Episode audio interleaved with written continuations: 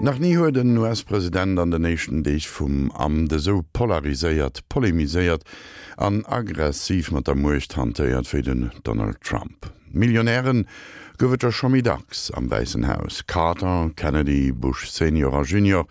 Sie waren all reich hunn sich a Rundspielregelle gehall. Den Trump war Populist an Nationalist korrumpéiert damt vum Präsident. D'Lechtungen vu segem Viergänger Barack Obama ginn offensichtlich demontéiert. An der letzte Episode vu senger Serie iwwer US-Präsidenten analyseierte Bern von zur Mühlen zo ganz unterschiedlich Persönlichkeiten am Weißen Haus, den George W. Bush an den Barack Obama. Die zwei Amtszeiten von George W. Bush von 2001 bis 2009 im Weißen Haus gehen bereits heute mit einer vernichtenden Bilanz in die neuere Geschichte der USA ein. Der aus einer vermögenden industriellen Familie stammende George W. Bush hatte keinerlei berufliches Profil.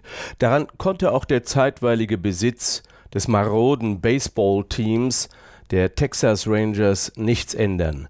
Es lag an dem widersprüchlichen Wahlsystem der USA, dass Bush landesweit seinem demokratischen Konkurrenten Al Gore zunächst mit mehr als 500.000 Wahlstimmen unterlag, aber dann durch gerichtliche Schritte und durch eine Intervention des obersten Gerichtshofs in Washington quasi in letzter Minute durch den Richterspruch ins Amt des Präsidenten kam. Acht Jahre später, 2009, hatte die Präsidentschaft von George W. Bush die Amerikaner in eine tiefe Krise hineinmanövriert. Die Wirtschaftspolitik führte zur schlimmsten Finanzkrise seit der großen Depression in den 30er Jahren.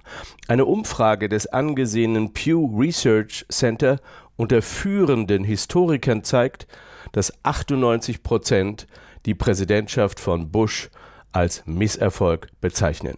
Vor allem die Außenpolitik nach dem 11. September 2001 drückte das Ansehen der USA im Ausland und bei der eigenen Bevölkerung auf einen katastrophalen Tiefstwert. Die Weltöffentlichkeit wurde schamlos belogen, als 2003 der Irakkrieg begonnen wurde und das Märchen von den angeblichen Massenvernichtungswaffen des Irak erfunden wurde. Bush hielt an dem illegalen System des Guantanamo-Gefängnisses fest US-Soldaten folterten im Irak systematisch Gefangene. Der sogenannte Krieg gegen den Terror rechtfertigte Waterboarding, geheime und illegale CIA-Flüge, einen massiven Abhörskandal der NSA und die Einschränkungen von Bürgerrechten. Innenpolitisch führte Bush die USA in einen fast beispiellosen Niedergang. Von der Steuerpolitik profitierte nur die wohlhabende Oberschicht, die Staatsverschuldung hatte sich in der Bush-Amtszeit auf über 10 Billionen Dollar verdoppelt und durch eine verheerende Niedrigzinspolitik kam es zur Immobilienblase, die letztlich zur größten Finanzkrise seit dem Ende des Zweiten Weltkriegs führte. Als 2005 der Hurrikan Katrina ganz New Orleans in den Fluten versinken ließ und die Bevölkerung das Opfer eines katastrophalen Missmanagements wurde, kam Bush erst Tage später zum Katastrophenort.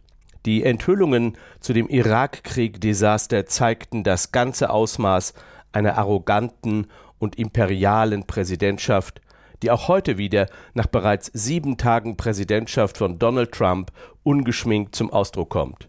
Zum Ende der Bush-Amtszeit 2009 stürzten die Umfragewerte auf den tiefsten Stand, den je ein Präsident in den Vereinigten Staaten erreicht hatte die extrem polarisierende Persönlichkeit von George W. Bush, sein ausgesprochen niedriges intellektuelles Niveau, seine katastrophale Außenpolitik und das innenpolitische Desaster der Finanzkrise machen George W. Bush nachhaltig zu einem der schwächsten Präsidenten in der Geschichte der USA.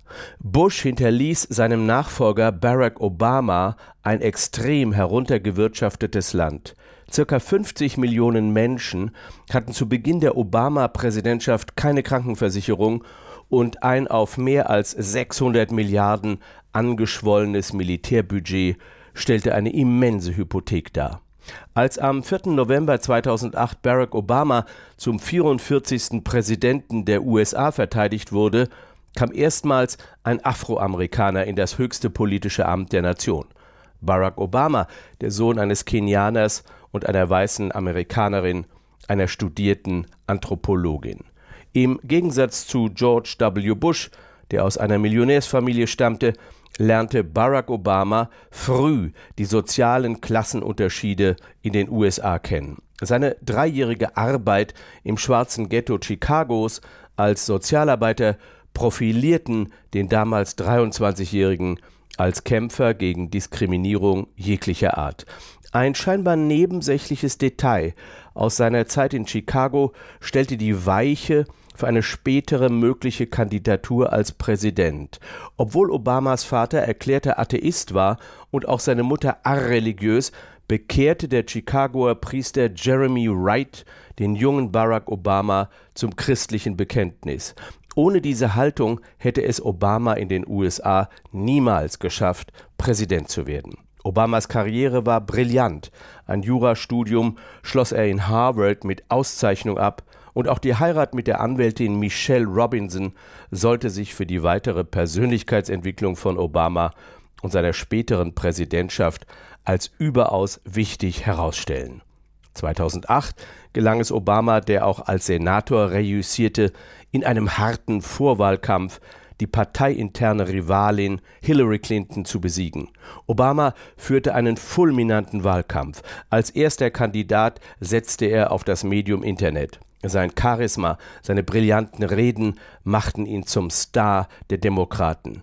Das Spendenvolumen Obamas setzte neue Maßstäbe über 600 Millionen Dollar. Riesig war die Zustimmung bei Frauen, Afroamerikaner und jungen Wählern. Sie hoben Obama ins Amt des Präsidenten. Die Erwartungen an Obama, als er ins Weiße Haus einzog, waren sehr groß.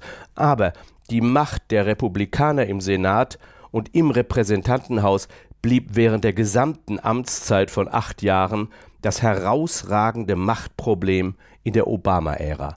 Das Konjunkturprogramm von über 800 Milliarden Dollar, um die von Bush geerbte Depression zu überwinden, setzte Obama gegen die Republikaner durch. Aber am Anfang der Regierungszeit von Obama stieg die Arbeitslosigkeit auf gefährliche 10 Prozent und der Schuldenberg stieg von 10,6 auf 16,4 Billionen Dollar.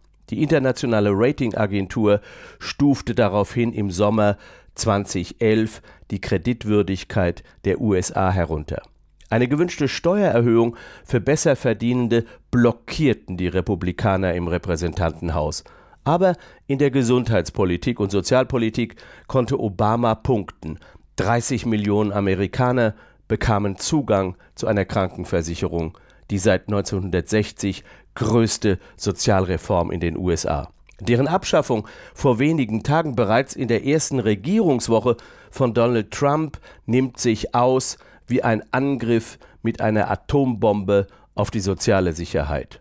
Obama setzte auch Akzente in der Energie- und Umweltpolitik. Wenngleich irritierend ist, warum die Obama-Regierung 2012 große Gebiete im Golf von Mexiko und in der bisher unberührten arktischen See für Bohrungen freigab.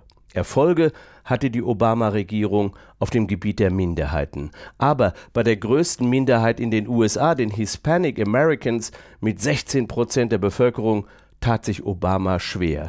Eine Reform des Immigrationsgesetzes gelang Obama nicht, und mit großer Härte ging er gegen illegale Einwanderung vor. 400.000 illegale Einwanderer wurden pro Jahr in der Obama-Ära deportiert, das Doppelte der Ausweisungen der Bush-Regierung.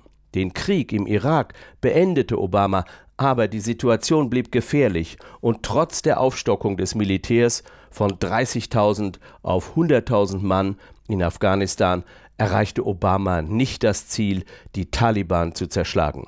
Obama war außenpolitisch ein Krisenmanager mit mittlerem Erfolg. Architekt einer besseren Ordnung global wurde er nicht, Obama erhöhte den Einsatz von Drohnen, unschuldige Zivilisten starben und auch das gegen Menschenrecht verstoßende Gefangenenlager Guantanamo hat Obama nicht geschlossen. Das Fazit der Obama-Präsidentschaft vermischt zweifellos Erfolge mit Niederlagen. Die Mehrheit der Republikaner im Repräsentantenhaus blockierten viele der Obama-Maßnahmen. Daraufhin schafften es die Demokraten nicht, ihre Mehrheit auf zwei Drittel aufzustocken, um progressive Gesetze durchzusetzen. Auch die Obama-Regierung schaffte es nicht, die seit vielen Jahrzehnten in der US-Gesellschaft angelegte Spaltung zu überwinden, wie die überraschende und gefährliche Anfangsära von Donald Trump jetzt zeigt. Allerdings ist nicht auszuschließen, dass die rabiate, spalterische und zerstörerische Anfangsbilanz des Populisten und Nationalisten Donald Trump die Ära Obama in Zukunft in einem sehr hellen Licht erscheinen lassen wird. Und die Gefahr, dass das US-Präsidentenamt extrem missbraucht wird und feudale Züge entwickelt, ist bei Donald Trump wieder hochbrisant und aktuell. An dat war den lächten Deel aus dem Bern von zur Mühlensengerserie iwwer US-Präsidenten hautgung riiert iwwer zu ganz ënnerschilich Perélechkeeten am Weißen Haus den George W. Bush an den Barack Obama.